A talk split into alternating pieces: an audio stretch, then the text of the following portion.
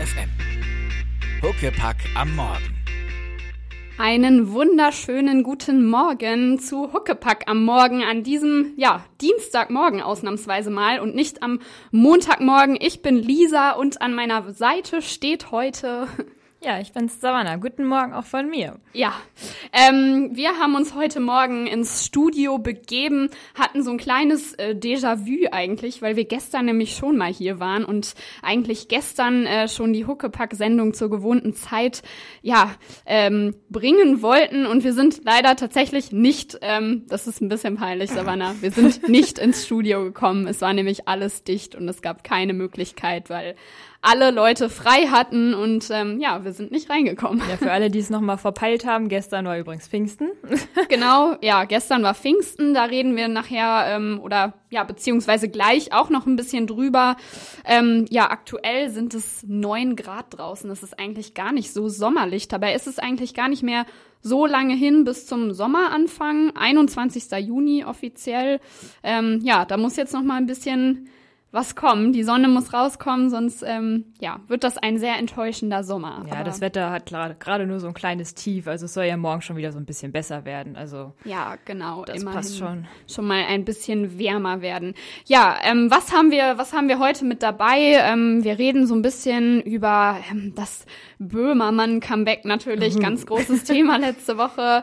Ähm, ja, dann natürlich auch ne, in dem Zusammenhang so ein bisschen über den perfekten Schwiegersohn oder die perfekte Schwiegertochter. Savannah, was haben wir denn noch so dabei? Ja, also wir haben diesmal auch noch mal ein bisschen was zum Sport, hier was Regionales dabei, weil der gute Heinevetter, ich weiß nicht, ob ihr den kennt, der Torwart, ehemaliger Nationaltorwart und Lover von Simone Tomalla, der älteren von den beiden. Oh, ähm, okay. ähm, ja, der hatte so einen kleinen Ausraster, aber davon richtig nochmal später so ein bisschen. Ja, gut. Und ähm, na ja, ansonsten, ansonsten haben wir natürlich auch noch jede Menge anderer Themen mit im Gepäck. Ähm, ja, und wir wollen euch jetzt aber auch erstmal so ein bisschen wach machen. Äh, ihr macht es wahrscheinlich genau richtig, liegt alle noch im Bett oder sitzt am Frühstückstisch, so wie sich das auch gehört an diesem ja, Pfingstdienstag quasi. Genau, und ähm, dafür jetzt erst einmal für euch Get Loose von The Coronas. Ja, wir haben ja gerade schon erwähnt, ähm, gestern war Pfingsten, beziehungsweise am Sonntag war eigentlich schon Pfingsten. Aber ja, was äh, steckt eigentlich nochmal genau hinter Pfingsten, Savannah? Hast du da im äh, Religionsunterricht aufgepasst? Ähm, ich habe es nämlich ehrlich gesagt auch nochmal nachgelesen. Also eigentlich ist das so eine Sache, die man selbstverständlicherweise wissen sollte und die man auch eigentlich grob weiß. Aber ja, so richtig der äh, Hintergrund von Pfingsten, da musste ich mich auch erst noch mal reinlesen. Wie ist das bei dir? Ja, also ich bin da ehrlich gesagt überhaupt nicht der Experte drin. Ähm, ja, ich musste mich da auch noch mal ein bisschen reinlesen und nachgucken, was das ist. Ja, aber genau genommen wird Pfingsten immer die 50, 50 Tage nach dem Ostersonntag gefeiert. Ja, wir haben es ähm, ja erfolgreich verpeilt. Genau, ein bisschen, so kann man sagen. Ja, genau. Also Pfingsten ist ähm, ein christliches Fest beziehungsweise das Fest des Heiligen ähm, Geistes.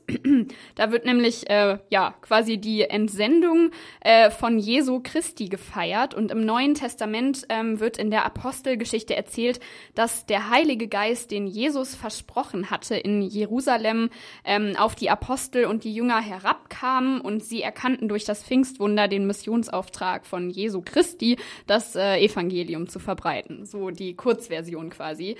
Ähm, ja, und dann gibt's auch zusätzlich noch ähm, die Eisheiligen beziehungsweise die Wetterheiligen. Ähm, und zwar sind das Mamertus, der eigentlich am, ja, am 11. Mai quasi erscheinen soll, der Eisheilige Mamertus. Und dann am 12. Mai Pankratius. Also falls ihr das noch nie gehört habt, keine Sorge, ich ähm, habe die Namen quasi auch zum ersten Mal gelesen.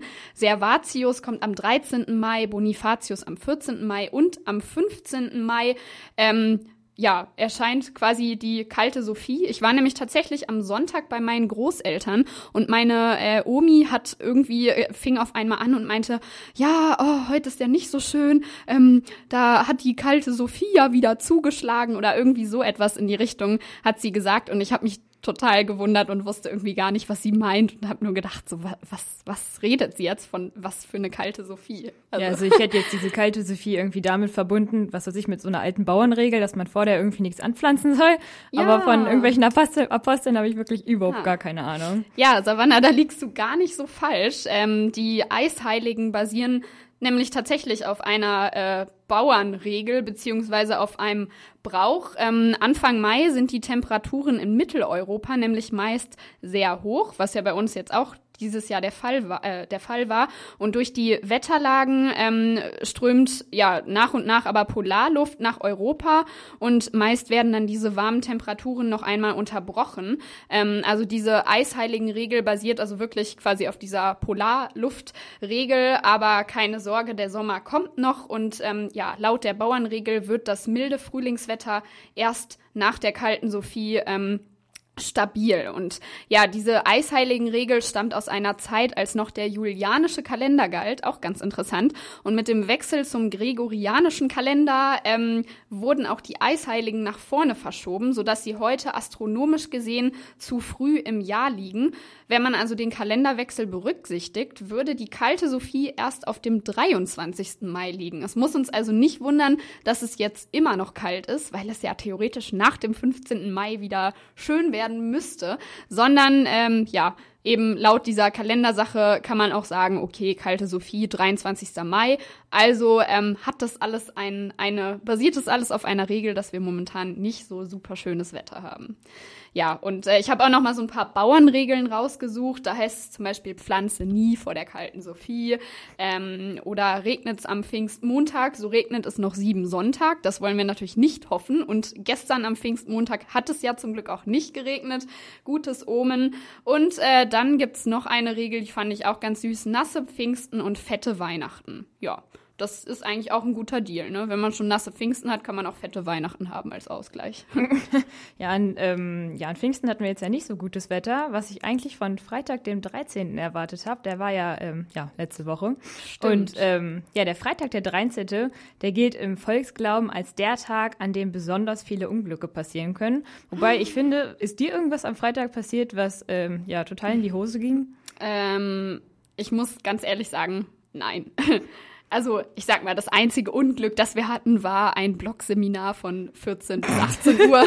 Aber das war ja schon geplant, ne? Also das hat eigentlich nichts mit dem Freitag, dem 13. zu tun. Nee, also ich meine, selbst danach, Lisa und ich waren ähm, noch im Georgengarten grillen, kann ich jedem empfehlen, das war sehr schön. Oh ja. Das Einzige, was da vielleicht ein bisschen schief gelaufen ist, war der ähm, ja, Wind des Todes, aber wir haben trotzdem den Grill anbekommen. Also irgendwie hat der Freitag, der 13. nicht so wirklich zugeschlagen. Ja, nee, das kann man eigentlich nicht sagen in unserem Fall. Fall. Es gibt sogar ähm, Menschen, die vor diesem Tag tatsächlich wirklich eine richtige Phobie haben. Und diese Phobie hat sogar einen Namen. Moment, oh. ich versuche es auszusprechen. Paraskavedakatria-Phobie? Okay, ja, dann wissen wir doch jetzt Bescheid, ne? Oh Mann. naja, aber gut. Ähm, ja, also der, der Feiertag, den, ähm, ja, der gilt auch der, den gibt's auch in der Bibel und der gilt bei den Christen, den gibt's bei den Christen genauso wie Pfingsten. Der ähm, ist nämlich ein, äh, ja, ein Trauertag auch, da Jesus am Karfreitag gekreuzigt worden ist. Und außerdem war es ein Freitag, an dem Adam und Eva auch aus dem ähm, ja, Garten Eden vertrieben worden sind. Nur mal so als nice to know. Aha, okay, also basiert das darauf. Ja, ich glaube auch, also die 13 hatte quasi immer schon so ein kleines Unglücksomen äh, und irgendwie der Freitag ja auch früher. Äh, und dann wurde das quasi irgendwann mal äh, fusioniert, kann man sagen, die beiden Symbole Freitag und die 13. Und ja, seitdem gilt es irgendwie so ein bisschen als Un Unglückstag. Ja, also ich meine, klar, vielleicht sind besonders irgendwelche Aktienhändler diejenigen, die dieses, ähm, ja, diese nette Phobie, ich versuche das Wort jetzt nicht nochmal auszusprechen haben, da an einem Freitag im Jahre 1929 auch der große Börsencrash war. Oh ja. Hm. Naja, das äh, könnte vielleicht auch ein Grund für die ganze Sache sein.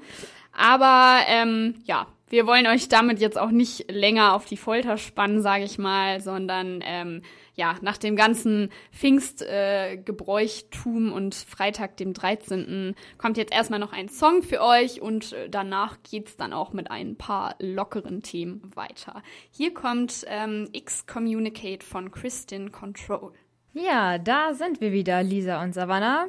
Und ähm, ja, jetzt geht's um einen alten Bekannten, der jetzt ähm, letzten Donnerstag sein Comeback hatte, nämlich der gute Jan Böhmermann. Ja, Ja, ähm, ja, man könnte jetzt natürlich denken, dass in seiner letzten Sendung Erdogan vielleicht eine große Rolle gespielt hat, aber der hatte da eher nur so eine kleine Nebenrolle und ähm, ja, Böhmermann hat es so am Anfang so ein bisschen angebrochen von wegen, ich spende 500 Euro an Staatspräsidenten in Not, aber er wirkte nicht wirklich angespannt, sondern eher so ein bisschen, ja, so subtil wütend. Ich zitiere, auf dieser Sendung ist viel Druck, mit Gags habe ich schlechte Erfahrungen gemacht, kann ja sein, dass Hitler dann klagt wegen Störung der Totenruhe. Fand ich schon mal, ähm, ja, sehr gut als Einleitung. Ja. Und ähm, ja, das Highlight der Sendung, das war ähm, aber was komplett anderes. Also überhaupt nicht politisch, sondern eher so auf TV-Ebene bezogen, nämlich äh, ja, der Vera-Fake. Ähm, genau. Ähm, ja, also alle waren natürlich total gespannt, wie jetzt äh, Jan Böhmermann am letzten Donnerstag in seiner Sendung Neo Magazin Royal ähm, auftritt, nach denen, ich glaube, es waren vier Wochen Pause, äh, ja, nach dem ganzen Debakel. Und ja, er ist dann aber eben, wie Savannah schon meinte, total locker und subtil aufgetreten in der Sendung und es waren alle total überrascht, denn was war quasi das äh, Hauptthema der Sendung, der ja, Hashtag VeraFake. Ähm, Böhmermann und eine Mitarbeiterin haben nämlich erzählt, wie sie bei der RTL-Kuppelshow Schwiegertochter gesucht, ähm, ja, quasi gefakte Kandidaten eingeschleust haben.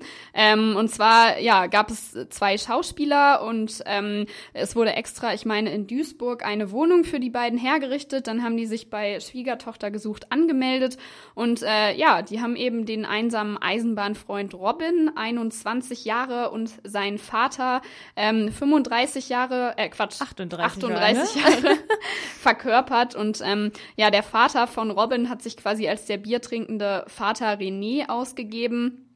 Und ähm, genau, diese vorgetäuschte Suche nach einer Frau für Robin lief am 10. April bei RTL. Und äh, ja, Böhmermann hat also quasi äh, ganz große Revolution. Er hat aufgedeckt, wie die Macher einer Reality-Doku mit den Protagonisten umgehen. Ähm, genau, und dann haben, ja, wurde eben auch so ein Treffen der Schauspieler mit dem Schwiegertochter-Team heimlich gefilmt und da wurden schon ziemlich skurrile und heftige Sachen ähm, aufgedeckt. Ich weiß nicht, hast, hast du da was, äh, was von mitbekommen? Also ich habe es gesehen tatsächlich und mich hat's jetzt auch nicht wirklich überrascht, dass RTL da im Hintergrund immer ein wenig pusht. Aber was mich total überrascht hat, ist, dass die dem halt echt auf den Leim gegangen sind, weil ich meine, es fällt ja schon beim Alter irgendwie auf. Der Typ, also der Vater sieht einfach nicht aus wie 38, sondern locker wie über 50. Aber gut, ähm, ja, Ja, das hat ja wobei das das Böhmermann echt gut hinbekommen. Ja, genau. Wobei das ist ja öfter so bei diesen Kandidaten, ne, dass die irgendwie äh, jünger sind, als sie eigentlich aussehen. Aber 38, also sorry. Ja, naja, wie auch immer. Ähm, also es sind schon ziemlich krasse Sachen da abgezogen worden. Robin und sein angeblich alkoholkranker Vater haben einen Vertrag unterschrieben, obwohl sie eigentlich zu erkennen gegeben haben, dass sie den so gar nicht verstehen. Äh, sie mussten sogar unterschreiben, dass sie nicht geistig behindert sind. Da hat Böhmermann dann natürlich auch angemerkt, ja, aber was ist denn jetzt, wenn sie geistig behindert sind? Das äh, verstehen sie dann ja quasi gar nicht. Aber ist egal, es wird trotzdem unterschrieben. Und ähm, ja, auch super. Für äh, 10 bis 30 Drehtage gibt es insgesamt 150 Euro Aufwandsentschädigung, was jetzt hinterher von RTL begründet wurde mit, äh, ja, dann würde den äh, Kandidaten, den Teilnehmern ja das Arbeitslosengeld gekürzt werden und deshalb gibt's eben nur diese 150 Euro. Also das ist schon ähm, ziemlich krass. Wir haben mal so einen kleinen Ausschnitt von Robin und seinem Vater mitgebracht und äh, ja, spielen euch den mal kurz vor. Ja, also nicht lang fackeln, ne? gleich bei Robin anrufen. Das war also ein äh, gefundenes Fressen für die Macher von Schwiegertochter gesucht. Also besser geht's ja gar nicht. Der einsame Eisenbahnfreund und Schildkrötenliebhaber Der mit schüchterne der, Schildkröten. der schüchterne Schildkrötenliebhaber. ja, so wie Savannah und ich übrigens auch unsere Vorlieben haben. Ne? Savannah ist die Elchliebhaberin. Vielleicht hat's der ein oder andere von euch, äh, ja, bei, bei Facebook gesehen, unser Bild, mit dem wir die heutige Sendung angekündigt haben. Dass Savannah aber so gerne Elche mag, hat noch einen anderen Grund, auf den wir später auch noch ja, eingehen werden im Zuge eines anderen Themas. Ja, wie dem auch sei, ähm, der Sender äh, RTL, also RTL hat natürlich nun angekündigt, ähm, dass ein neues Team für die Produktion von Schwiegertochter gesucht, ähm, gesucht werden soll. Was ich mich nur frage, ja, was wird sich dann ändern, wenn ein neues Produktionsteam von, also für Schwiegertochter gesucht, zusammengestellt wurde? Wird sich dann irgendwas ändern? Werden die Kandidaten mehr Geld erhalten? Werden sie besser behandelt? Oder ich meine, RTL will doch eigentlich die Sendung so fortführen wie bisher, oder? Ich glaube ehrlich gesagt nicht, dass sich da so viel ändern wird. Also Wer soll denn das so richtig genau kontrollieren? Ja, das glaube ich auch nicht. Also es war jetzt natürlich ein gelungener, wie sagt man, Coup von, ähm, von Jan Böhmermann, aber die Sendung wird ja immer noch trotzdem gerne geguckt. Ne? Also ich meine, die gibt's ja nicht umsonst, die gibt es schon seit vielen Jahren, weil die Leute das immer gucken und weil die Leute das toll finden, irgendwie andere Leute, anderen Leuten dabei zuzusehen, wie sie sich irgendwie blamieren und wie sie den Partner fürs Leben ähm, suchen. Also ich finde es eigentlich, ehrlich gesagt, nur zum Fremdstellen. Ich kann diese Sendung ehrlich gesagt auch nicht gucken und ich ziehe auch echt den Hut vor den Schauspielern, dass die nicht einfach losgeprustet haben. Also wirklich, der hat das ja so schön und eintönig darüber gebracht, wie er gerne Schildkröten sammelt. Sorry, aber ja, also ich wäre los, ich hätte ich, ich hätte sofort loslachen müssen, wirklich. ja, besser hätte er es nicht machen können. Auch äh, der Satz, manchmal gehe ich in die Zoohandlung und schaue mir die richtigen Schildkröten an. Das kam natürlich, äh, kam ähm, überraschenderweise nicht von Robin, der Satz, sondern ähm, dieser Satz wurde vom RTL-Produktionsteam vorgegeben. Also äh, man hat es auch wirklich gesehen, quasi in diesem ähm, heimlichen Video, was gedreht wurde. Es wurde tatsächlich vorgegeben, ja, sag doch mal den und den Satz. Naja, ähm, ja, und die Macher haben sich äh, von, von Schwiegertochter gesucht, haben sich natürlich jetzt auch zu den Vorwürfen geäußert und gesagt, bei der Produktion einer Folge von Schwiegertochter gesucht sind Fehler im Bereich der redaktionellen Sorgfaltspflicht gemacht worden. Dazu stehen wir gemeinsam mit der Produktionsfirma Warner. Die Produktion der aktuellen Staffel wird daher von einem neuen Team realisiert. Gemeinsam mit den Produzenten sorgen wir dafür, dass sich die Fehler nicht wiederholen. Ja, sind wir mal gespannt, ne? Aber äh, Respekt an Herrn Böhmermann, das hat übrigens auch äh, die äh, Produktionsfirma ausgesprochen. Also großen Respekt, da gehört ja schon einiges, äh, ja, einiges dazu. Naja, ähm, genau. Und wir haben jetzt auch noch mal einen weiteren Ausschnitt mitgebracht aus der Sendung. Ähm, ja, hört einfach mal rein. Ja, fand ich auch sehr süß, wie Jan Böhmermann das da an dieser Stelle ausgedrückt mm. hat. ja, ähm, naja, was, was hältst du von der ganzen Sache? Also ich denke auch, das war auf jeden Fall ein gelungenes Comeback von Jan Böhmermann und ich bin gespannt, was in Zukunft noch so von ihm kommt. Ich fand es von ihm ehrlich gesagt auch ziemlich genial, wo er die, wo es an, wo er die sozusagen den Vera-Fake angebrochen hat, dachte ich mir auch so, was kommt jetzt genau? Und habe das auch erst so, so nach ein paar Minuten realisiert, dass die da ernsthaft es selber hingeschafft haben, da Schauspieler hinzusetzen, weil ich so dachte, okay, vielleicht so wie, wie bei Faroufakis ist vielleicht nur so, ja, so der große Hype, man weiß nie, ob er es jetzt wirklich getan hat, aber hat er echt gut gemacht. Ja, und er hat nicht nur das gemacht, sondern er hat auch noch eine andere Sache äh, neu ins Rollen gebracht, nämlich ist das ein neuer Podcast, der jetzt am, ich glaube, Sonntag äh, an den Start ging, aber davon wollen wir euch, äh, ja, gleich erzählen und jetzt erstmal eine kleine Pause machen mit dem nächsten Song Please Tell Rosie von Alle Farben. Ja, gerade haben wir ja schon über den äh, Böhmermann Vera Fake, über das Böhmermann Vera Fake Comeback geredet. Das ist nicht das Einzige, was Jan Böhmermann jetzt neu auf die Beine gestellt hat, also eine neue Ausgabe von Neo Magazin Royal, ähm, sondern er hat auch seit Sonntag einen neuen Podcast zusammen mit Olli Schulz. Der heißt ähm, Fest und Flauschig und der wurde am Sonntag das erste Mal auf Spotify ausgestrahlt. Und ähm, ja, es soll jetzt jeden Sonntag wöchentlich eine Sendung, ähm, also eine Folge des Podcasts erscheinen. Ähm, und ja, mit dem Musiker Olli Schulz hatte Böhmermann schon bei dem RBB-Sender Radio 1 die Show sanft und sorgfältig moderiert. Ähm, und ja, im Zuge des Wirbels um sein Gedicht war er jetzt zum Streamingdienst Spotify gewechselt, ähm, wo dann jetzt eben wöchentlich diese Folge erscheinen soll. Und ähm, ja, in seiner ersten Folge spricht Jan Böhmermann über die privaten Auswirkungen seines ähm, Schmähgedichts. Und ähm, ja, er hat natürlich auch sich so ein bisschen zum Vorwurf von Kritikern äh, geäußert, er könne austeilen, aber nicht einstecken. Daraufhin hat er nur gesagt, ich bin doch nicht auf Augenhöhe mit der mächtigsten Frau Europas oder, oder der Welt und auch nicht mit einem Staatspräsidenten, sondern er ist nur der kleine Junge auf der Straße, der oben die Leute mit Steinen beschmeißt. Ja, so ein richtiger typischer Böhmermann Ja, genau. Und er hat ja auch irgendwie gesagt im äh, Zuge jetzt dieser Affäre quasi, dass das ein echt, dass das eine echt gelungene Sache war, also mit dem Schmähgedicht, nur dass es sehr schade war, dass es von ihm war. Fand ich auch sehr süß. Also es war schon echt eine gute Sache, aber klar, so, also in seiner Haut hätte, glaube ich, niemand stecken wollen in den letzten Wochen. Ja, ähm, der Podcast ist sehr hörenswert. Also wenn ihr Spotify habt, dann schaut mal bei Fest und Flauschig vorbei. Äh, ungefähr eine Stunde dauert das Ganze, eine Folge. Und wir haben euch mal ja den ersten Ausschnitt der neuen Folge mitgebracht. Ja, das war der Teaser zu dem neuen Post Podcast von Jan Böhmermann und Olli Schulz, Fest und Flauschig. Auf jeden Fall hörenswert und ähm, ja, wer jetzt schon neugierig geworden ist, der kann sich das ähm, definitiv nochmal anhören auf Spotify. Ja, wir werden jetzt erstmal nochmal ein bisschen Musik spielen und danach kommen wir dazu, warum auf unserem Facebook-Foto überhaupt ein Elch ist und warum ich da im äh, Deutschland-Trikot sitze. Aber jetzt spielen wir euch erstmal Little, Little Numbers von Boy.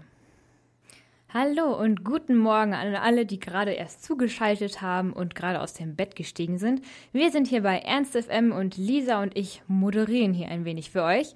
Und wir kommen jetzt zum nächsten Thema, nämlich warum ich auf dem Foto mit einem Deutschland-Trikot und einem Elch sitze. Das ja, soll so ein bisschen Frage. ja den ähm, Eurovision Song Contest symbolisieren und ähm, die Beziehung zu dem Elch hat wohl gerade einen kleinen Knicks bekommen, da Deutschland wie letztes Jahr mal wieder ähm, letzter geworden ist beim Eurovision Song Contest.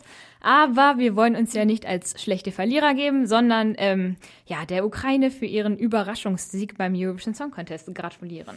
Ja, ja, Deutschland äh, hat nur elf Punkte abgesahnt, deshalb auch die elf auf Savannas Fußballtrikot. Oh, oh, oh. Ja, genau.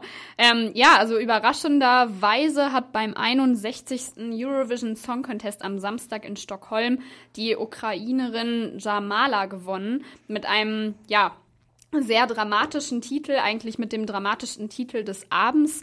Ähm, mit 534 Punkten hat sie gewonnen, die, also hat sie abgesahnt. Und ja, ihr Song hieß 1944 oder 1944 und erzählt die traurige Geschichte ihrer Urgroßeltern, die unter Stalin von der Krim vertrieben wurden.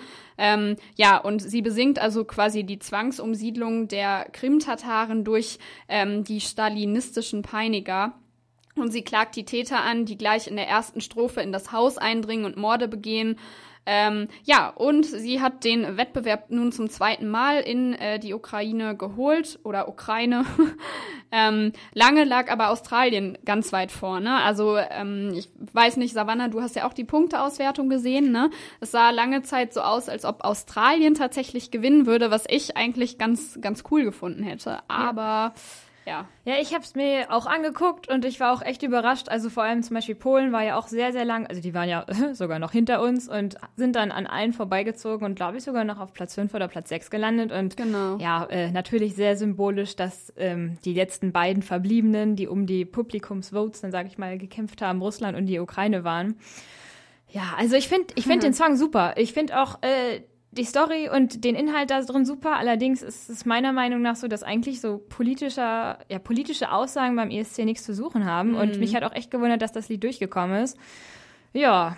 Ja, also mir geht's da ähnlich wie dir. Ich finde den Song auch an sich ähm, eigentlich ganz gut, muss ich sagen. Also es ist auch dramatisch, aber es hatte auch irgendwie so einen ja, modernen Beat noch irgendwie dahinter. Also es war schon gut gemacht und ähm, ich finde es auch gut, dass sie so eine Message dahinter hat, eben eine Botschaft. Aber ich finde auch, dass der ESC vielleicht einfach die falsche Plattform ist, um diese Message, ähm, um diesen Song auszutragen. Denn es ist auch eigentlich tatsächlich verboten, politische Messages ähm, oder ja politische Songs im ESC äh, zu verwenden, also zu performen. Ähm, da frage ich mich jetzt so ein bisschen, okay, wie politisch muss ein Song sein, damit er irgendwie weiß ich nicht, als zu politisch bewertet wird, weil es war ja schon ein sehr politischer Song. Ja, die Grenze ist da, glaube ich, ziemlich schwammig. Ich meine, insofern, hey, der ESC ist dadurch ein bisschen interessanter geworden und bestand nicht nur aus einem ja, Pop-Zirkus, der vielleicht durch zwei, drei Lieder, die so ein bisschen anders sind, aufgefrischt werden. oh ja. Also, ja, äh, genauso wie der Song, beziehungsweise der Song von Russland war jetzt ja, okay, war vielleicht nicht sonderlich mein Geschmack, aber hey, die Überlegung war wahrscheinlich cool. Schweden hat letztes Jahr ein bisschen mit Effekten gearbeitet und der Schauspieler hat da mit, der, mit dem Hintergrund was gemacht. Was machen wir dieses Jahr? Yay, wir machen das Gleiche. hm, finde Ja, ich immer genau. so ein ähm, ja, bisschen schwierig. Also die Musik ist da, also ist wirklich nicht mein Geschmack. Also ich fand, dass Justin Timberlake allen gezeigt hat, ähm, dass die mehr oder weniger nur so kleine Möchtegern sind, die irgendwie versuchen, auf einer Bühne was zu singen. Also der hat die echt alle total in den Schatten gestellt. Ja, ja, also ich finde es auch irgendwie von Jahr zu Jahr überzogener. Ich denke mir jedes Jahr aufs Neue, okay, irgendwie, ähm, keine Ahnung, unnötiger Wettbewerb so. Nächstes Jahr guckst du dir das nicht mehr an und dann findet man sich im nächsten Jahr doch schon wieder vorm Fernseher und denkt sich, ach, es wäre mal ganz cool reinzugucken, so ein Wettbewerb, der halt quasi die Kulturen und die verschiedenen Länder verbindet. Das finde ich eigentlich immer so ganz schön, aber ich finde auch, es wird von Jahr zu Jahr abgehobener und man ärgert sich irgendwie jedes Mal über dieses, über die Punktevergabe und kann irgendwie überhaupt nicht nachvollziehen, warum da jetzt einige Songs besonders gehypt werden und ähm, Songs wie zum Beispiel ähm, äh, Ghost hieß er, glaube ich, ne, Ja, von, Ghost. von Jamie Lee auf dem letzten Platz landen. Ich muss ganz ehrlich sagen, so schlecht äh, fand ich sie jetzt nicht. Sie kann gut singen, es gab schlechtere Lieder und ähm, ja, ich hätte es ihr auch nicht gewünscht. Also Nee, also ich fand andere Lieder auch deutlich, mm, ja, ist vielleicht auch einfach mein Mu Musikgeschmack, dass ich jetzt eher so die typische klassische 0815 Ballade nicht so toll finde. Aber gut, genau genommen sind wir sogar noch schlechter als letztes Jahr, weil wir haben nur die elf Punkte der, der dem neuen Punktevergabesystem zu verdanken, weil wäre, wie hieß sie vom letzten Jahr, Ann-Sophie? Ann-Sophie, glaub Ja, ich, irgendwie ja. so. äh, wäre da auch schon ja dieses System eingeführt worden, dass man zuerst die äh, Jury Votes zeigt und dann die Publikumsvotes, also heißt, die werden nicht vermischt, dann hätte Ann-Sophie ganze 29 Punkte gehabt und nicht nur 0. Ja, also genau genommen sind wir sogar also noch schlechter mit 11 Punkten als letztes Jahr. Wow. Aber hey, vielleicht Hey. kommt ja nächstes Jahr was Besseres von uns. Ja, hey, man weiß es nicht. ja, ähm, naja, ja, genau, auf jeden Fall, du hattest ja gerade schon das neue Punktesystem angesprochen, also um die Spannung zu erhöhen und tatsächlich auch dem Publikum so ein bisschen mehr ähm, mit ja, in Entscheidungsmacht zu geben, sage ich mal, ähm, wurde in, diese, in diesem Jahr eben das neue Punktesystem angewendet. Das heißt, ähm, 50 Prozent der Gesamtpunkte ähm, kommen quasi von durch die Jury zustande und 50 Prozent ähm, ja, werden vom, vom Publikum gewählt sozusagen. Ähm, Genau, und ja, natürlich äh, gibt es ja, wie allseits bekannt ist, so, so ein bisschen Beef zwischen Russland und der Ukraine. Und, äh, Geringfügig. und äh, russische Politiker haben den Sieg der ukrainischen Sängerin Jamala nun natürlich äh, schon als politische Entscheidung verurteilt. Und Medien, also russisch, russische Staatsmedien, werfen der Jury sogar vor, Russland den Sieg geraubt zu haben.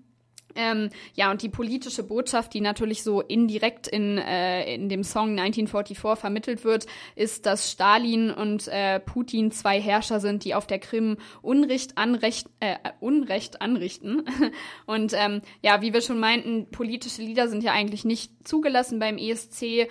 Und ähm, ja, der russische Senator Franz Klinzewitsch ähm, hat nun auch schon ein Statement abgegeben. Es waren nicht die ukrainische Sängerin Jamala und ihr Lied 1944, die den ESC 2016 gewonnen haben. Es war ein Sieg der Politik über die Kunst.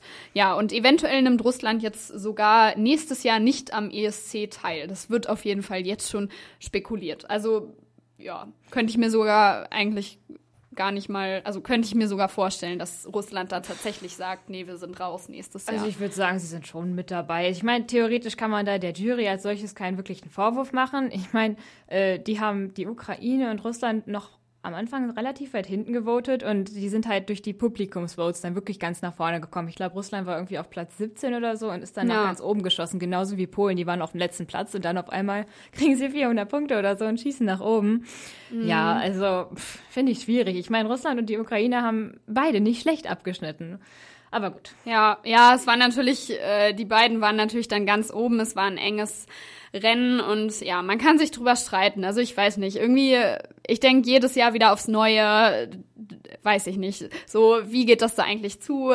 Ähm, das kann doch nicht mit rechten Dingen zugehen. Also es wird mit rechten Dingen zugehen, aber irgendwie denkt man sich jedes Jahr wieder aufs Neue so, was, äh, wa- was für Lieder werden da bitte performt? Und was ich mich auch vor allen Dingen frage, wie setzt sich die Jury zusammen in den einzelnen äh, Ländern? Also wie entscheiden die überhaupt?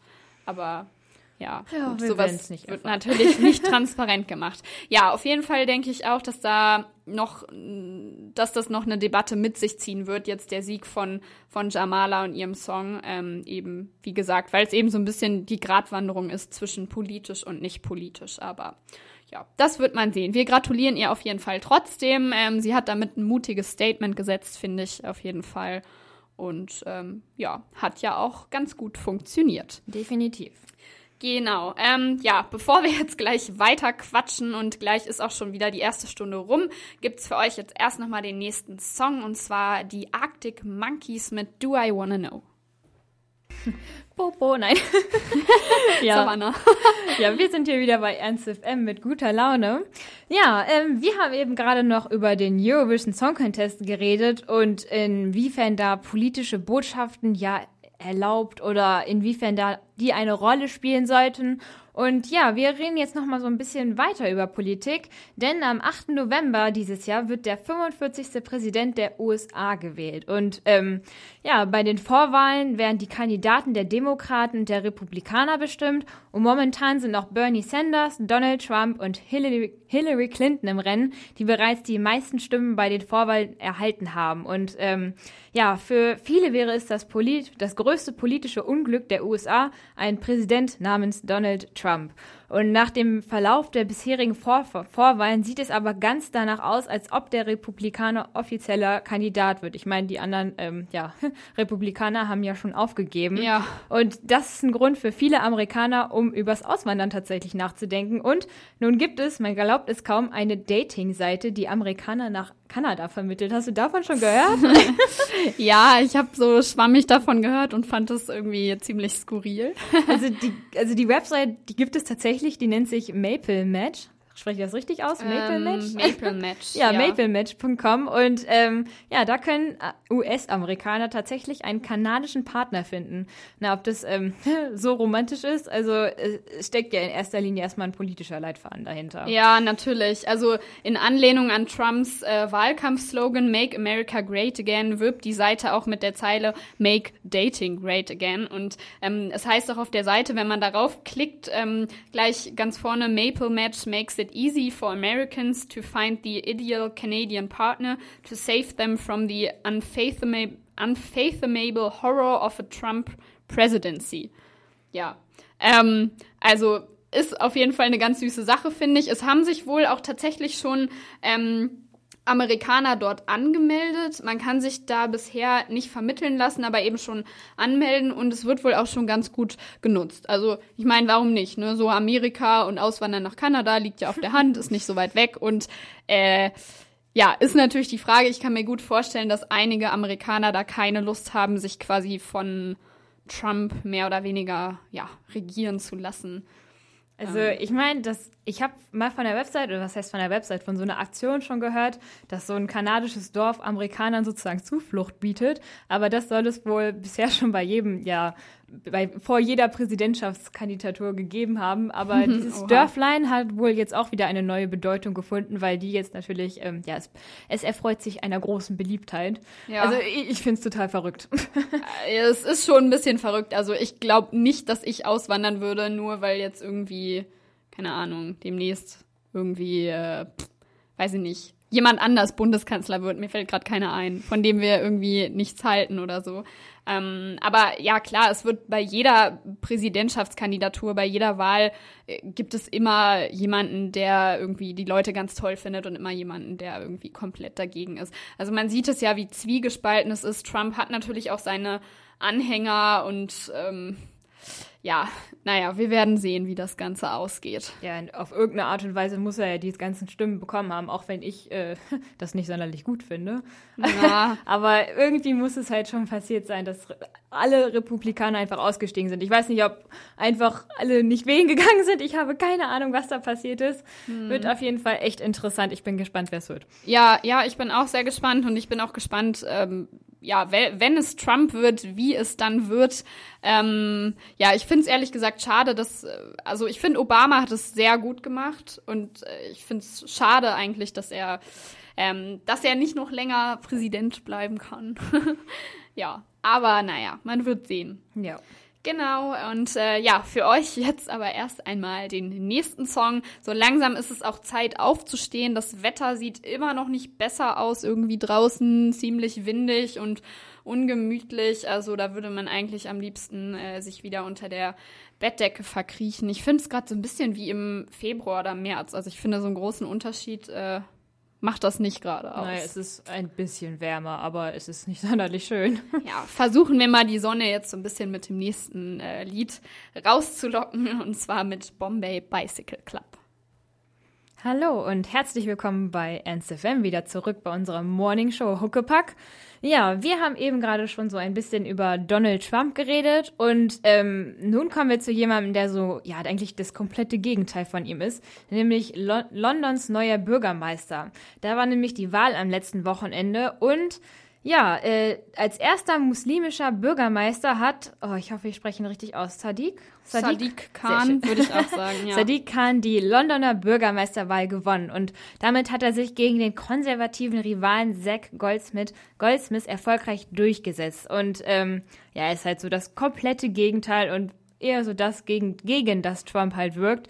Er ist nämlich pakistanische Abstammung und der erste Muslim, der eine EU-Metropole regi regieren wird. Und ja, in London leben 8,6 Millionen Menschen, von denen schon bereits mehr als eine Million Muslime sind. Ja, und äh, der Khan, der ist, also der hat sich da auch wirklich richtig hochgearbeitet. Der ist mit seiner Familie da eingewandert, hat es geschafft, Jura zu studieren und wurde dann Menschenrechtsanwalt. Und ja, er wuchs halt als Sohn pakistanischer Immigranten mit sieben Geschwistern in einer Sozialwohnung im Süden Londons auf. Und ja, es ist halt so eine, ja, so eine richtig typische Geschichte, wie er sich hochgearbeitet hat. Sein, sein, also er ist sein, sein, ja, ähm, er ist, warte. Äh, sein, ja, sein Vater war Busfahrer. ja, der Vater, der war Busfahrer. Genau. Also er ist quasi angetreten als der Sohn eines Busfahrers gegen den Sohn eines Milliardärs. Ja, genau. Und hat es aber doch tatsächlich dann geschafft, Bürgermeister zu werden. Ja, und äh, er selber bezeichnet sich als britischer Muslim. Ja, ähm, und Khan kämpft auch gegen Extremisten. Damit wehrt er sich gegen den Vorwurf, Kontakte zu islamistischen Terroristen zu haben. Ähm, ja, im Wahlkampf hatten Goldsmith und der britische Premierminister David Cameron ihm nämlich immer wieder die Nähe zu Terroristen vorgeworfen, was natürlich völliger ähm, völliger Schwachsinn ist. Ja, und die Bürgermeisterwahl zeigt jetzt auch so ein bisschen, wie liberal, schlau und tolerant eigentlich London ist, beziehungsweise die, ja, die Londoner Bürger. Und ähm, ja, was auch noch wichtig und interessant ist, Kahn äh, wirbt für den EU-Verbleib. Also nicht nur in den USA ist es dieses Jahr äh, spannend, beziehungsweise bleibt es noch spannend bis zur ähm, Präsidentschaftswahl, sondern die Welt bzw. Europa wird auch im Juni auf Großbritannien schauen. Ähm, am 23. Juni entscheidet sich dort nämlich die Zukunft Großbritanniens. Äh, dann werden die Briten darüber abstimmen, ob sie in der EU bleiben oder doch lieber austreten wollen. Und ja, wie die Entscheidung ausgeht, ist derzeit überhaupt nicht vorauszusehen. Mm, man spricht in dem Zusammenhang auch immer vom Brexit, was äh, ja auch so in den letzten Wochen durch die Presse ging. Ähm, das ist eine Mischung quasi aus Britain und Exit, aus den beiden Wörtern, die fusioniert wurden. Ähm, ja, und ganz anders ist dagegen Goldsmith, äh, der andere Bürgermeisterkandidat, ähm, der wirbt wie Boris Johnson, der Ex-Bürgermeister, für den Austritt Großbritanniens. Und ähm, ja, laut äh, Sadiq Khan wäre der Austritt aber eine wirtschaftliche Katastrophe. Ähm, ja, also was, was denkst du äh, über, über den neuen Bürgermeister und wie stehst du zu dieser EU-Austrittsgeschichte. Also ich finde, es ist definitiv erstmal ein richtig gutes Zeichen, dass sie ihn halt gewählt haben und vielleicht lenkt das dann auch schon so ein bisschen in die Richtung, wie dieses ja, Brexit-Referendum dann ausgehen wird. Also ähm, ich finde es, also vor allen Dingen hat ja auch klar, das macht jeder Bürgermeister, bevor er gewählt wird. Er hat viele Versprechungen. Da bin ich so ein bisschen ja skeptisch, inwiefern das halt auch wirklich durchgesetzt werden kann, weil ein Londoner Bürgermeister eigentlich tatsächlich gar nicht mal so viel, ja, ähm, der kann eigentlich gar nicht mal so viel dort durchbringen. Der hat gar nicht mal so viel Kraft auf das, was da wirkt, auf die Gesetze. Ja. Aber ich bin gespannt, ob er es schafft. Also er hat es ja auch versprochen, dass ähm, London, sage ich mal, günstiger wird, um da zu wohnen. Wo er aber halt eigentlich gar nicht mal so den Einfluss drauf nehmen kann. Aber ich Genau. finde es auf jeden Fall halt ein super Zeichen, dass er der Bürgermeister gewonnen Ja, ich geworden auch. Ist. Ja, was du gerade schon meintest, ich meine, ähm, er will ja auch durchsetzen, dass zum Beispiel die äh, Londoner U-Bahn-Tickets jetzt in den nächsten ähm, in den nächsten Jahren erstmal gleich bleiben, also dass die Preise sich nicht noch weiter erhöhen. Ähm, und ja, also ich ich glaube, es ist auch ein gutes Statement, dass man ihn gewählt hat. Das ist echt ein Mann, der was schaffen kann, was man gesehen hat. Ähm, er hat sich wirklich hart durchgekämpft von ganz unten bis nach ganz oben. Und ich glaube, der Mann kann auf jeden Fall was durchsetzen und ähm, finde es super. Und es ist eben auch ein sehr tolerantes Zeichen, dass er jetzt äh, zum Bürgermeister gewählt wurde und natürlich eben auch schon vielleicht so ein erster Hint darauf, ähm, wie die Bürger ähm, die ganze Austrittsdebatte eigentlich sehen und was, äh, was die Londoner ähm, für die beste Sache halten. Ja, es, es bleibt spannend. Also ähm, Definitiv. ich habe zum Beispiel auch in Lissabon jetzt äh, über Himmelfahrt ähm, habe ich so eine geführte Stadttour mitgemacht und da habe ich einen äh, Londoner getroffen. Also es war ein Londoner, Londoner Pärchen und ähm, ich habe die beiden auch, also wir sind irgendwie ins Gespräch gekommen und dann habe ich die auch äh, auf den Brexit mal drauf angesprochen und man merkte auch, es war ihnen irgendwie so ein bisschen unangenehm und es war so ein bisschen schwierig. Die wollten sich gar nicht so richtig dazu äußern, aber es klang auch so ein bisschen durch, dass ihnen die ganze Sache auch eher so ein bisschen ja unangenehm ist, aber dass sie schon gerne in der EU bleiben würden. Ich meine, klar, es hat ja schon echt Vorteile, ne? Also klar, es ist eben eine Insel und einige fühlen sich der EU zugehörig und andere wiederum nicht, aber ja, man wird sehen, wie Ich sich bin gespannt, wie es die ausgehen Bürger wird. entscheiden. Ja, ich auch. Und äh, ihr dürft jetzt auch gespannt sein auf den nächsten Song auf äh, Say Say Say von den Beatsticks.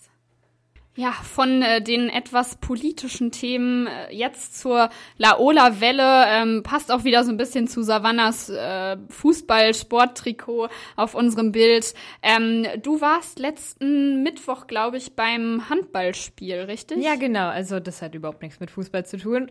Nein, Aber aber, halt es mit ist Sport. trotzdem Sport. Für Ja, mich ich- äh, ist Fußball und Handball. Nein, okay, das darf ich jetzt nicht sagen. Nein, nein, nein, Das nein, ist nein. Das ist was komplett anderes. Es sind beides Ballsportarten. Ja, aber ich finde beim Handball ähm, ist es nochmal, ja, da ist ein bisschen mehr los. Also klar, Fußball Okay. ist auch spannend, ich gucke super gerne, aber beim Handball, ja, da, fällt, da fallen halt nochmal ein paar mehr Tore Mhm. sozusagen. Nee, ich, äh, ja, ich war beim Handballspiel von den Hannover Recken gegen die Füchse Berlin und es war sehr interessant. Also Berlin hat mega stark gespielt und auch sehr lange geführt und es war, äh, es war halt mega emotional. Vor allem der Torwart der Pfütze, nämlich Silvio Heinevetter, der hat vor allem auch dazu beigetragen, dass es sehr emotio- emotional war, aber ja, für sein, ja, für seine Disco Diskutierfreudigkeit, da ist er längst nicht nur bei dem Spiel gegen die Recken bekannt. Ähm, denn der, ja, der ehemalige Handball-Nationaltorwart und der Lover von Simone Tomalla, die Mutter, nicht die Tochter, hat des Öfteren das Bedürfnis, sich über jede Winzigkeit aufzuregen und zu diskutieren. Und ähm, ja, das hat er natürlich auch in dem Spiel wieder getan. Und in der 44. Minute kam es dann dazu, dass der Ball eigentlich im Tor war. Also ich selber hab's aus der Entfernung nicht genau beurteilen können. Ich dachte, er wäre drin. Ich habe halt davon gehört, dass man es wohl in der Fernsehwiederholung gesehen hat, wie der Ball ähm, ja nur halb drin war und dass es eigentlich kein Tor war. Ja, äh, also deswegen hatte er eigentlich tatsächlich diesmal einen Grund zu diskutieren. Dadurch, dass er das aber davor auch schon die ganze Zeit getan hat, ist dann dem Schiri mehr oder weniger der Plan gekratzt und ähm, hat ihn dann für zwei Minuten auf die Bank ge äh, geschickt. Und ähm, ja, als er dann wieder rein durfte, ohne vor mir, also ohne vor mir auf der Bank seine Story dem Trainer, dem Co-Trainer und jeglichen Spielern, die ihm vor die Nase kamen, zu erzählen, hatte er offensichtlich so, offensichtlich so eine Wut auf alles, dass er dem äh, Wischermädel dann den Putzer aus der Hand genommen hat und anfing dann sein Tor demonstrativ zu wischen. Also, Oha. äh, ja, ich dachte schon, dass dieser tobende Applaus für seine Zwei-Minuten-Strafe mein Highlight des Spiels war, aber dass er dann wirklich angefangen hat, sein Tor zu putzen, während das ganze Spiel natürlich noch weiterging. ähm, ja, das toppte echt alles. Und wie es dann so kommen muss, kam dann in der 50. Minute nach seiner Zeitstrafe tatsächlich der Ausgleich und Hannover hat dann ab der 53. das Spiel sogar noch gedreht und schlussendlich äh, mit 25 zu 22 gewonnen. Also seine Laune Oha. war ähm, dezent im Arsch. Okay. ich saß relativ weit vorne und er hatte ziemlich schlechte Laune nach dem Spiel, was man natürlich auch irgendwie verstehen kann, wenn der Ball dann tatsächlich äh, gar nicht im Tor drin ist und er dann dafür sogar noch eine Zwei-Minuten-Strafe bekommt. Oh Mann. Ja. Aber das mit dem Wischer wirklich, also ich habe ich hab tatsächlich sogar noch ein Foto davon. Es sieht echt witzig aus.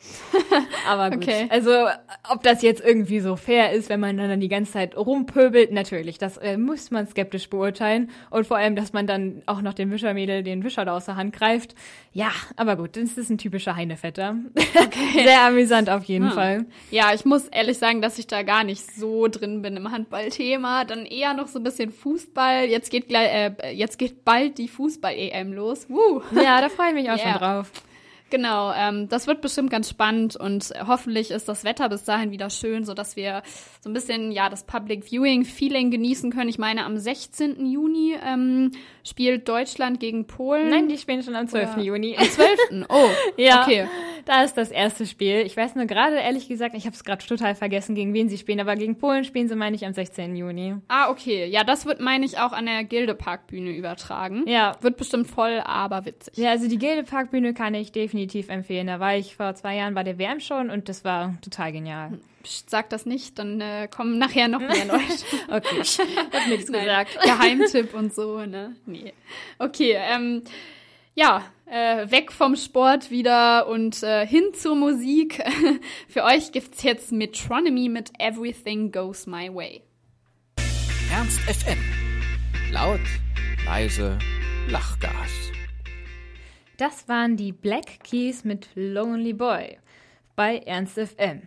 Ja, ähm, letzte Woche ist einiges passiert, nicht nur was Feiertage oder so angeht oder an Comebacks, an Newcomern. Nein, ähm, ja, ich weiß nicht, ob es ist wahrscheinlich eher so an die weiblichen Zuhörer von uns. ja. Es fand auch das GNTM-Finale statt. Uh. Ja, Heidi Klum hat zum elften Mal Deutschlands äh, Topmodel gekürt und dieses Jahr heißt die Gewinnerin Kim.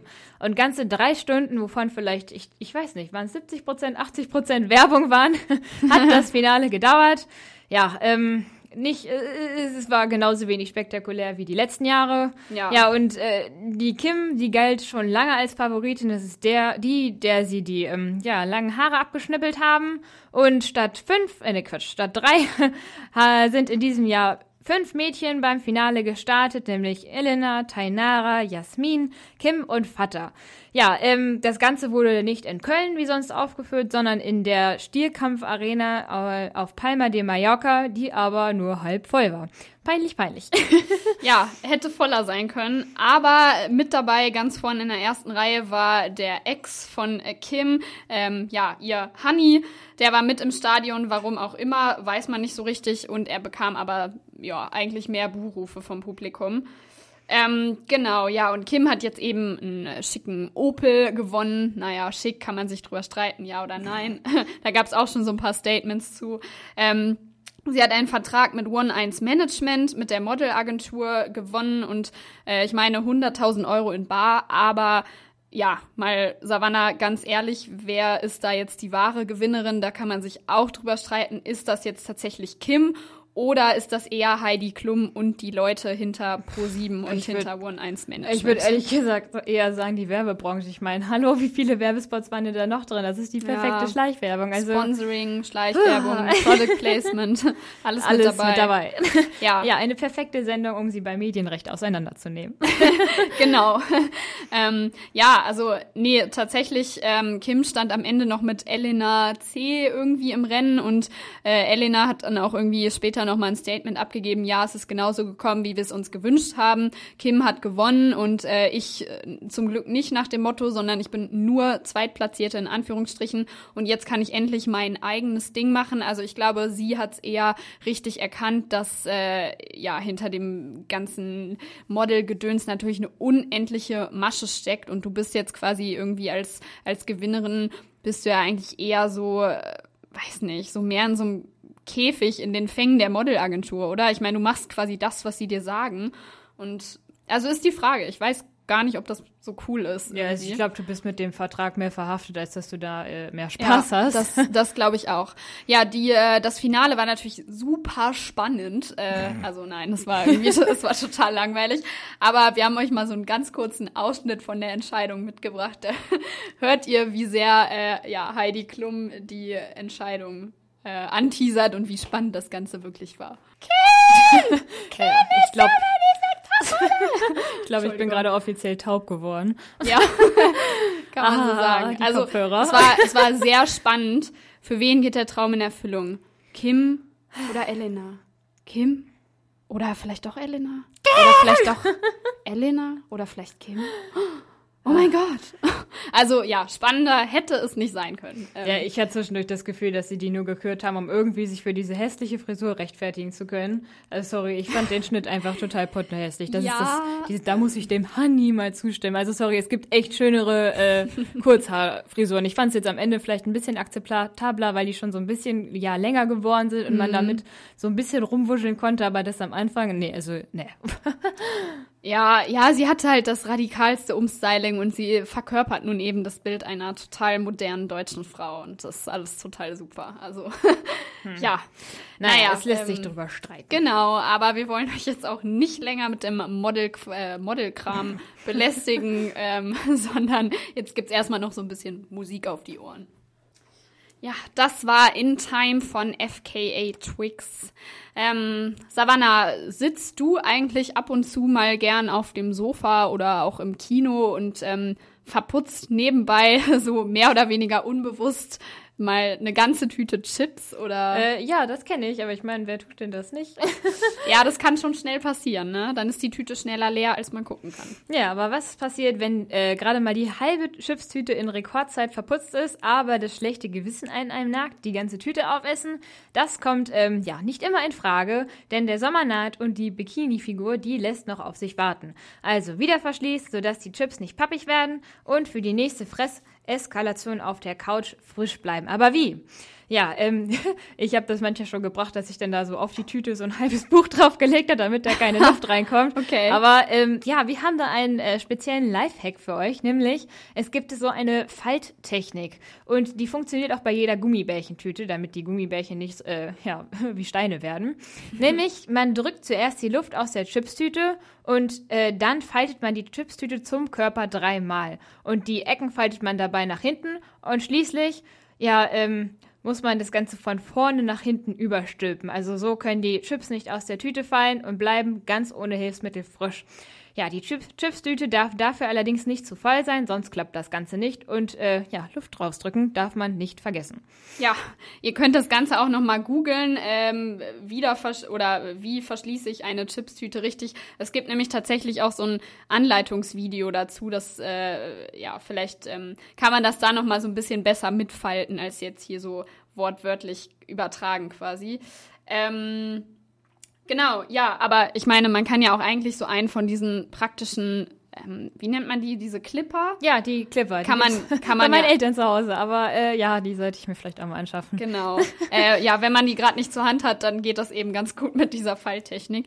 Ja, ähm, noch ein ganz praktischer Lifehack äh, ist, wie man eine Banane richtig öffnet. Denn ähm, ja, Bananen machen nicht nur satt, sie liefern auch viel Kalium und äh, dieser Mineralstoff ist unter anderem sehr wichtig für das Herz-Kreislauf-System. Also immer schön morgens eine Banane im Müsli äh, untermischen. Und ähm, die meisten Menschen öffnen die Banane am Stiel. Aber ihr könnt das auch einfach mal andersherum probieren. Ähm, ja, Affen machen das nämlich auch so. Die wissen also schon, wie es geht. da ähm, sind die uns so ein bisschen voraus. Ähm, die ba Banane zieht ja manchmal so ein paar Fäden, wenn man die oben öffnet am Stiel. Und wenn ihr die Banane andersrum öffnet, also unten, dann äh, zieht sie weniger lästige Fäden. Ja, ich finde die Fäden manchmal gar nicht so das Problem. Ich krieg sie Nee. einfach, einfach nicht auf. also Ah, der Stiel knickt das- einfach um. Ja, das ist immer, äh, muss man sich ein bisschen nachhelfen. Ja, wir haben noch einen anderen Lifehack für euch, der jetzt weniger was mit Essen zu tun hat. Denn ich denke mal, das Problem kennt jeder, der in einer WG ist. Wer bringt den Müll raus? Und ähm, ja, wahrscheinlich liegt die Hälfte schon daneben, weil einfach nichts mehr reinpasst. Und äh, wenn der Müll rausgebracht wird, dann landet der nächste Müll wahrscheinlich ohne Tüte im Eimer. Daher einfach die Müllbeutelrolle in den Eimer legen und beim Herausnehmen der vollen Tüte zieht man dann automatisch ganz einfach die nächste Tüte mit.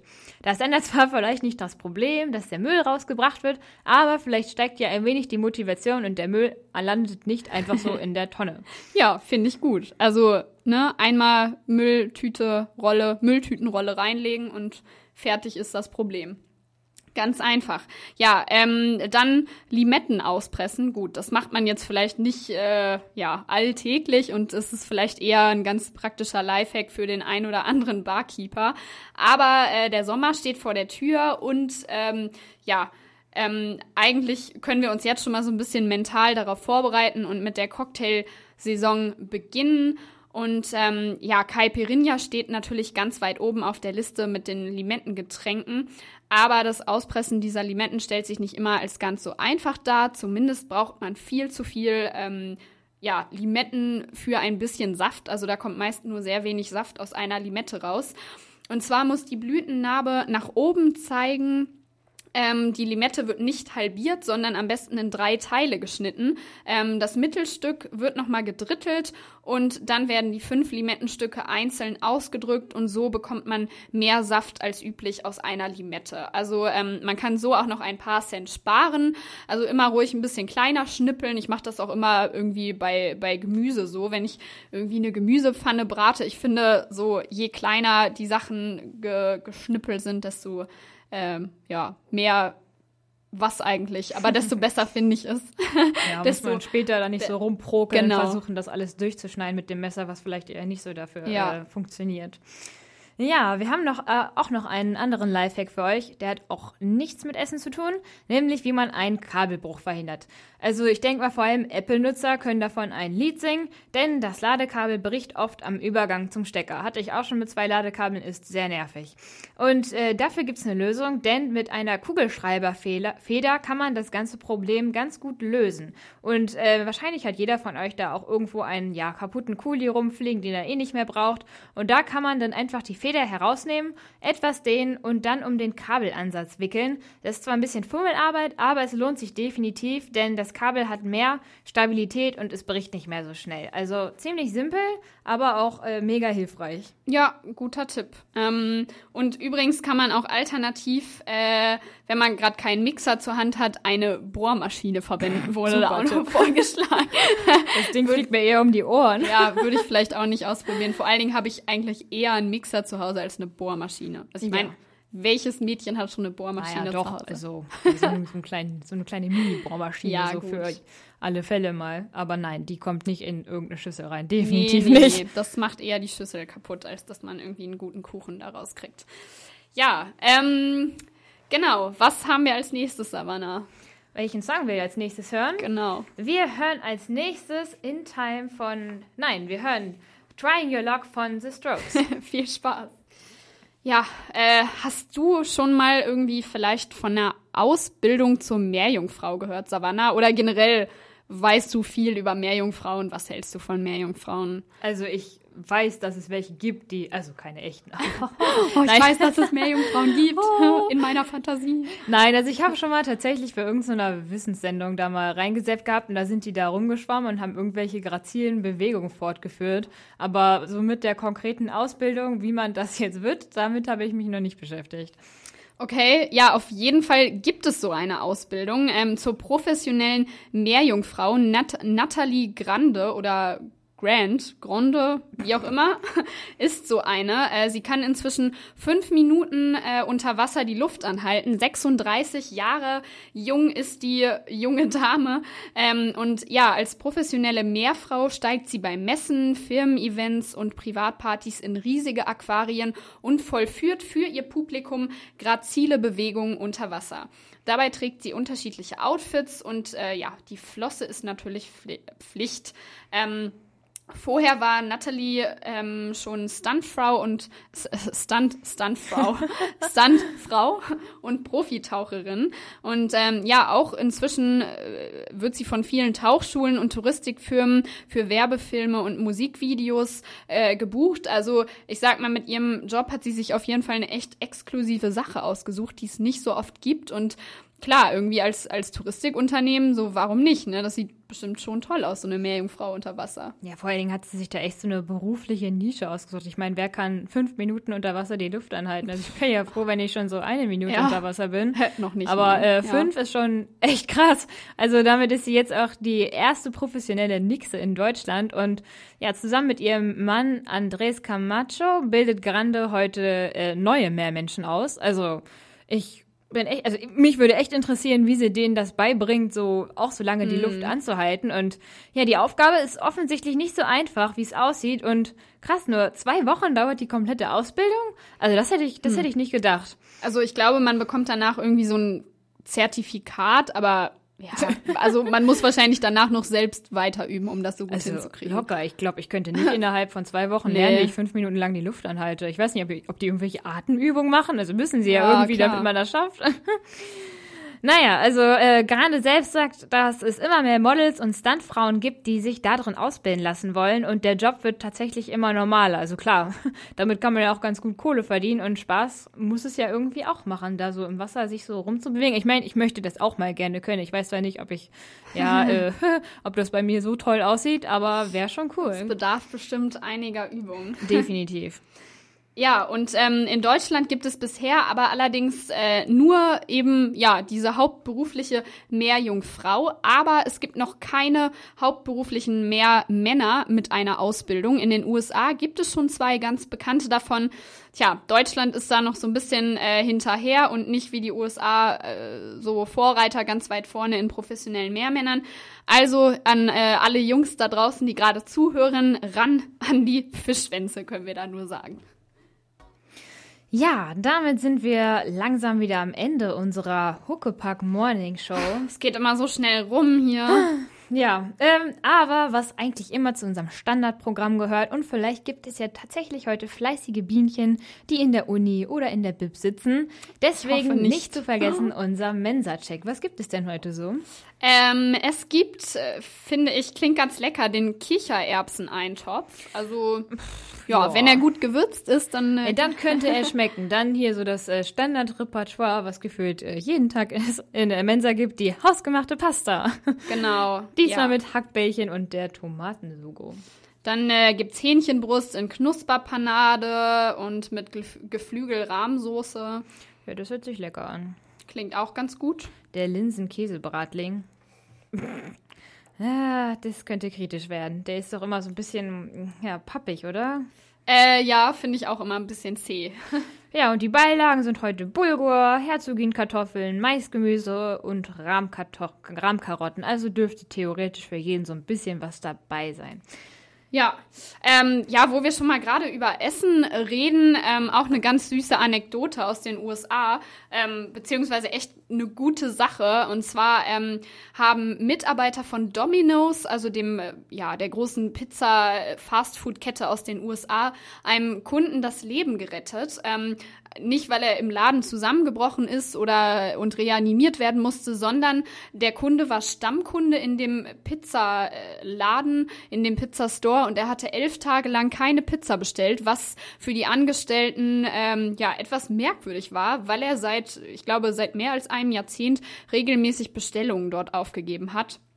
Ja, ähm, und die äh, Filialleiterin ist dann eben mal zu dem Mann persönlich nach Hause hingefahren und sie hat vor der Tür gestanden und draußen, äh, draußen, und es waren Lampen an äh, und der Mann habe ihr aber nicht die Tür aufgemacht und daraufhin hat sie dann den Notruf abgesetzt und der 48-Jährige war tatsächlich in einem lebensbedrohlichen Zustand und konnte dann deswegen aber noch rechtzeitig gefunden werden und nun geht es ihm auch schon wieder sehr viel besser. Also, ja, süße, lebensrettende Geschichte mit einem guten Ausgang. Ähm, und ja, äh, wir haben auch äh, parallel dazu nochmal eine ganz witzige äh, Studie vom Marktforschungsinstitut in Apinio äh, gefunden. Die haben nämlich 1000 Studenten über eine App gefragt, welches denn ihre beliebtesten Pizzen wären. Und ähm, die repräsentative Umfrage weist tatsächlich Unterschiede auf. Ähm, die beliebtesten Pizzen unter Studenten sind einmal die Pizza Diavolo. Ähm, ich weiß gar nicht, was ist nochmal alles auf einer Pizza Diavolo Ich bin gerade total perplex. Ich hätte jetzt locker gesagt, dass Pizza Salami ganz oben steht. Aber gut, die ist gerade die ist gerade mal auf Platz 3. Auf Platz drei. Naja, aber immer noch. Ne? Ich meine, wenn man sich mal überlegt, wie viele Pizzen es gibt, also Pizza Diavolo, Pizza Hawaii und Pizza Salami sind ganz weit oben. Ja, drei sehr leckere Sachen und es gibt ähm, witzigerweise Unterschiede zwischen den verschiedenen Studiengängen. Also zum Beispiel Mediziner mögen am liebsten Pizza Salami. Ja, finde ich gerade ganz witzig. So, die probieren sich da ja auch äh, in ihrem Studium sehr viel aus. Ja, aber also Pizza Salami ist jetzt ja total normal. Ich finde das viel witziger, dass Biologen am liebsten die Fungi-Pizza mögen. Also total verrückt. Ja, Pilze, ne, und Mediziner, so mögen gern Fleisch. Ja, okay, ja, das Lässt sich schon ein bisschen ableiten. Nein. ist Ja, auf jeden Fall interessant. Das ist voll die gute Idee für so eine Bachelorarbeit Das ist eigentlich. echt ganz witzig. Ja, Juristen zum Beispiel magen, äh, Magen, mögen gerne Pizza mit getrocknetem Schinken äh, oder auch Pizza Diavolo. Getrockneter Schinken, da kommt bei mir wieder so in den Kopf, ja, äh, Juristen, Jura, das hat immer so ein bisschen so den Touch irgendwie trockener Studiengang, ne? So tro trockener Schinken. Nein, wir wollen jetzt mal keine Vorurteile bestätigen ähm, und keine Klischees aufbringen. Aber ich find's witzig, dass man da irgendwie zwischen ähm, zwischen den Pizzen Es äh, und Studiengängen unterscheiden kann. Zum Beispiel Sprachwissenschaftler sind Veggie-Freunde, also mögen gerne Veggie-Pizzen. Das ist, das ist, das, also das hätte ich jetzt zum Beispiel auch nicht gedacht. Ich hätte die äh, Veggie-Freunde jetzt irgendwo anders irgendwie untergeordnet. Das ist Ja, echt interessant. naja, äh, mag von vielen Faktoren abhängig sein. Ja, Savannah, jetzt äh, haben wir so viel über Pizza gesprochen. Jetzt habe ich da auch so ein bisschen Hunger drauf, muss ich sagen. Also so eine, ja, Pizza mit, mit Pilzen oder Nee, so. ich hasse Pilze. Nein, dann, Bei äh, mir kommt keine Pilze drauf, definitiv dann nicht. kannst du mir die alle rübergeben auf meine Pizza. Ja, es steuert jetzt ja auch so ganz langsam auf die ja, Mittagszeit zu und für alle, Genau. die Frühaufsteher sind, die, den grummelt jetzt vielleicht schon so ein bisschen der Magen. Ja, mir grummelt auch der Magen, aber wir sind ja jetzt auch schon am Ende der Sendung. Uns hat Spaß gemacht äh, heute und ja, es gab viele interessante und auch politische Themen, über die wir reden konnten. Und ähm, ja, vielleicht hören wir uns ja nächste Woche wieder, dann aber wieder gewohnt am Montag, also zur gewohnten Sendezeit und nicht am Dienstag. Ähm, dann sind die ganzen Feiertage auch mal vorüber. Genau, ja. Dann äh, sagen wir Tschüss. Ja, und bis zum nächsten Mal.